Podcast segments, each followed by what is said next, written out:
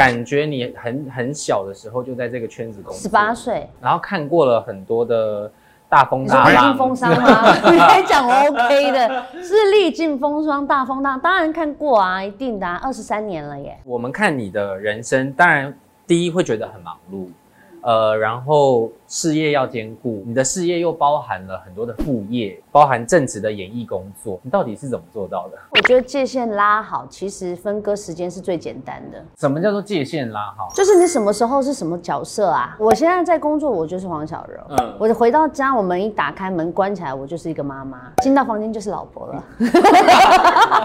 不是你这界限算是很具象的界对啊，限，你要拉好界限，因为我觉得我不是一个可以在同一个空间跟时间可以做很多事情的人。嗯少数人可能可以身兼多职在同一个时间。嗯可是从小我的教育是，当你把一件事情做好，比你什么事情都做但没有做完成来的重要太多。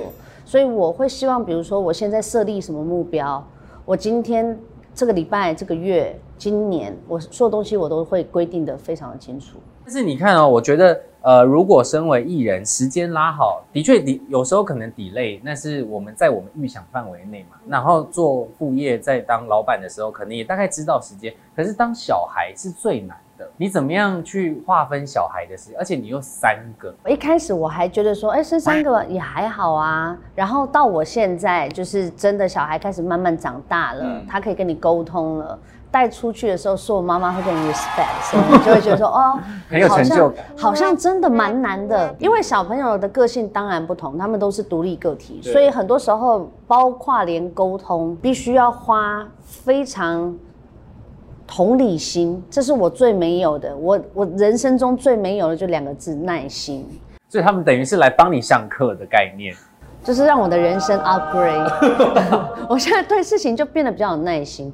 那跟小朋友讲话就要非常有耐心，嗯因为他很多东西是他想要发问一个问题，其实他也不知道他想讲什么，可他就是想跟你讲话的时候，你就必须去引导他，告诉他你现在讲的任何一件事情都是可以的，但请你要先想好。再讲，当他懂了之后，就独立个体的在家里去做自己，的事情。这是很舒服的。那当太太的部分呢？我觉得当太太是更辛苦。不要偷偷的抱怨哦，就是我没有抱怨，我只是不小心溜嘴。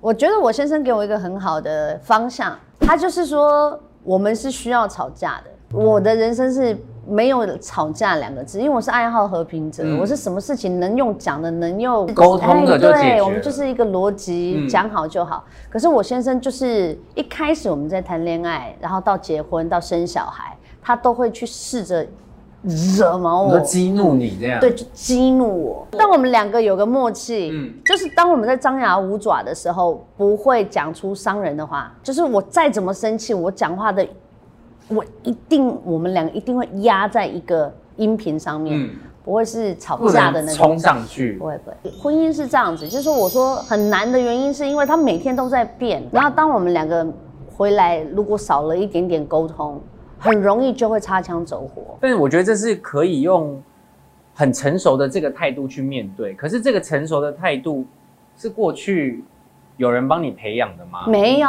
都是马是炒出来的，也是。炒出来的我的。觉得没有人，我这世界上你要永远相信一件事情，没有一个人说啊，他我跟他就是天生一对，没有说谎。幻灭。他可能跟你很相像，或者他适合跟你一起生活，可是他不见得适合跟你长期。婚姻是要长期二十四小时，甚至可能比小朋友还要，我们还要睡同一张床。对，所以我觉得那个关系是必须要搞好的。嗯所以我的意思就是说，为什么门关上，大家不要想色情。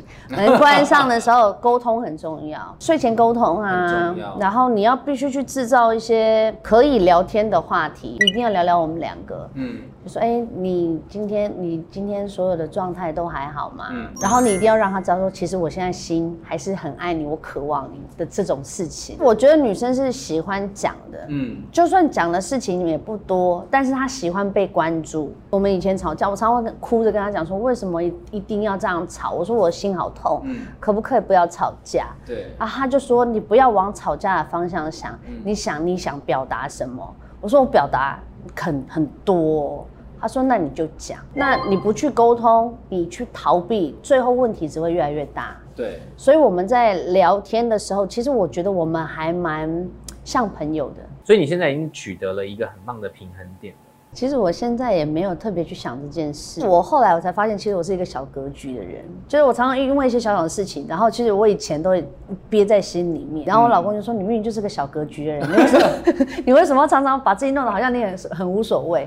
然后一开始我就很不想去承认，嗯，然后后来到最后我就发现，是啊，对我就小格局。然后呢，当我知道我自己是这样子个性的时候，我反而更。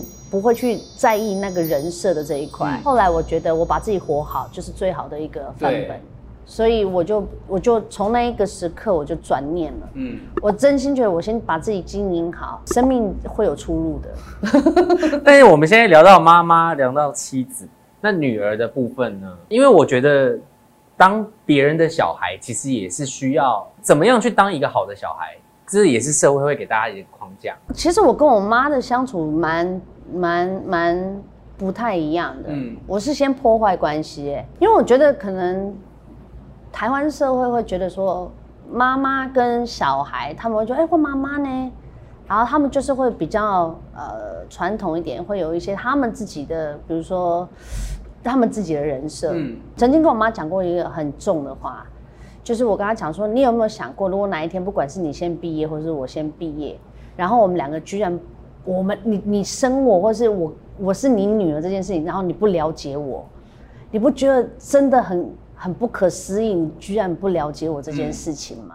那他怎么回答？他当然一定先疯狂，那工作不好，就是 因为我觉得我喜欢去创造一个舒服的环境。嗯，所以你宁愿先破坏，然后再从零开始。因为我必须要让他对我有安全感啊。嗯，就是我要让我妈妈知道一件事情，我对你的关系不是只来自于。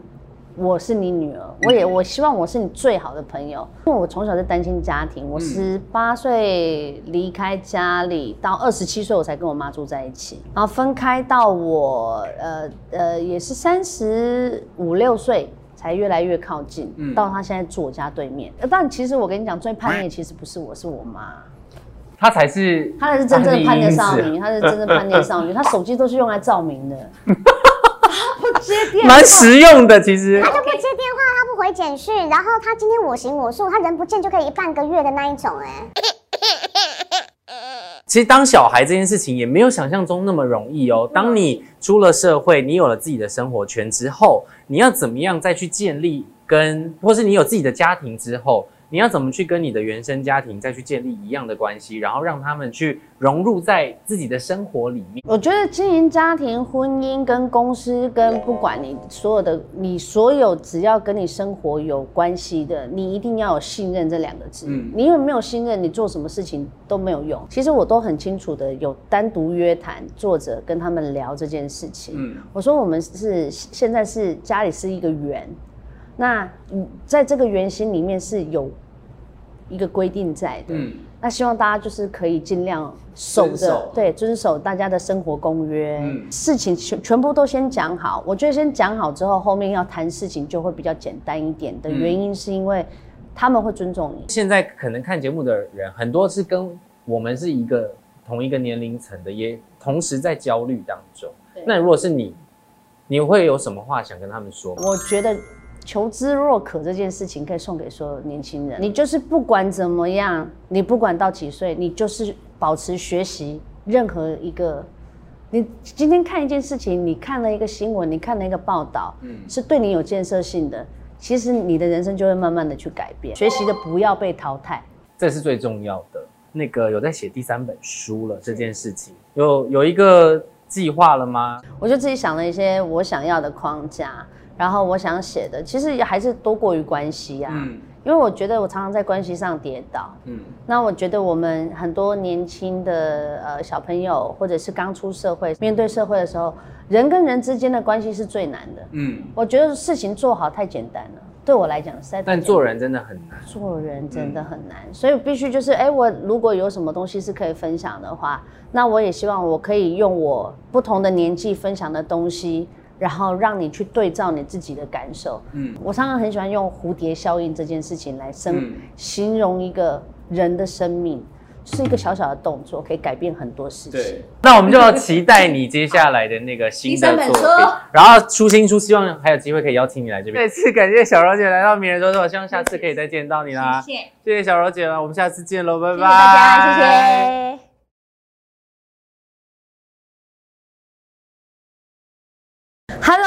Book 的朋友，大家好，我是黄小柔，欢迎追踪我们的 C Book。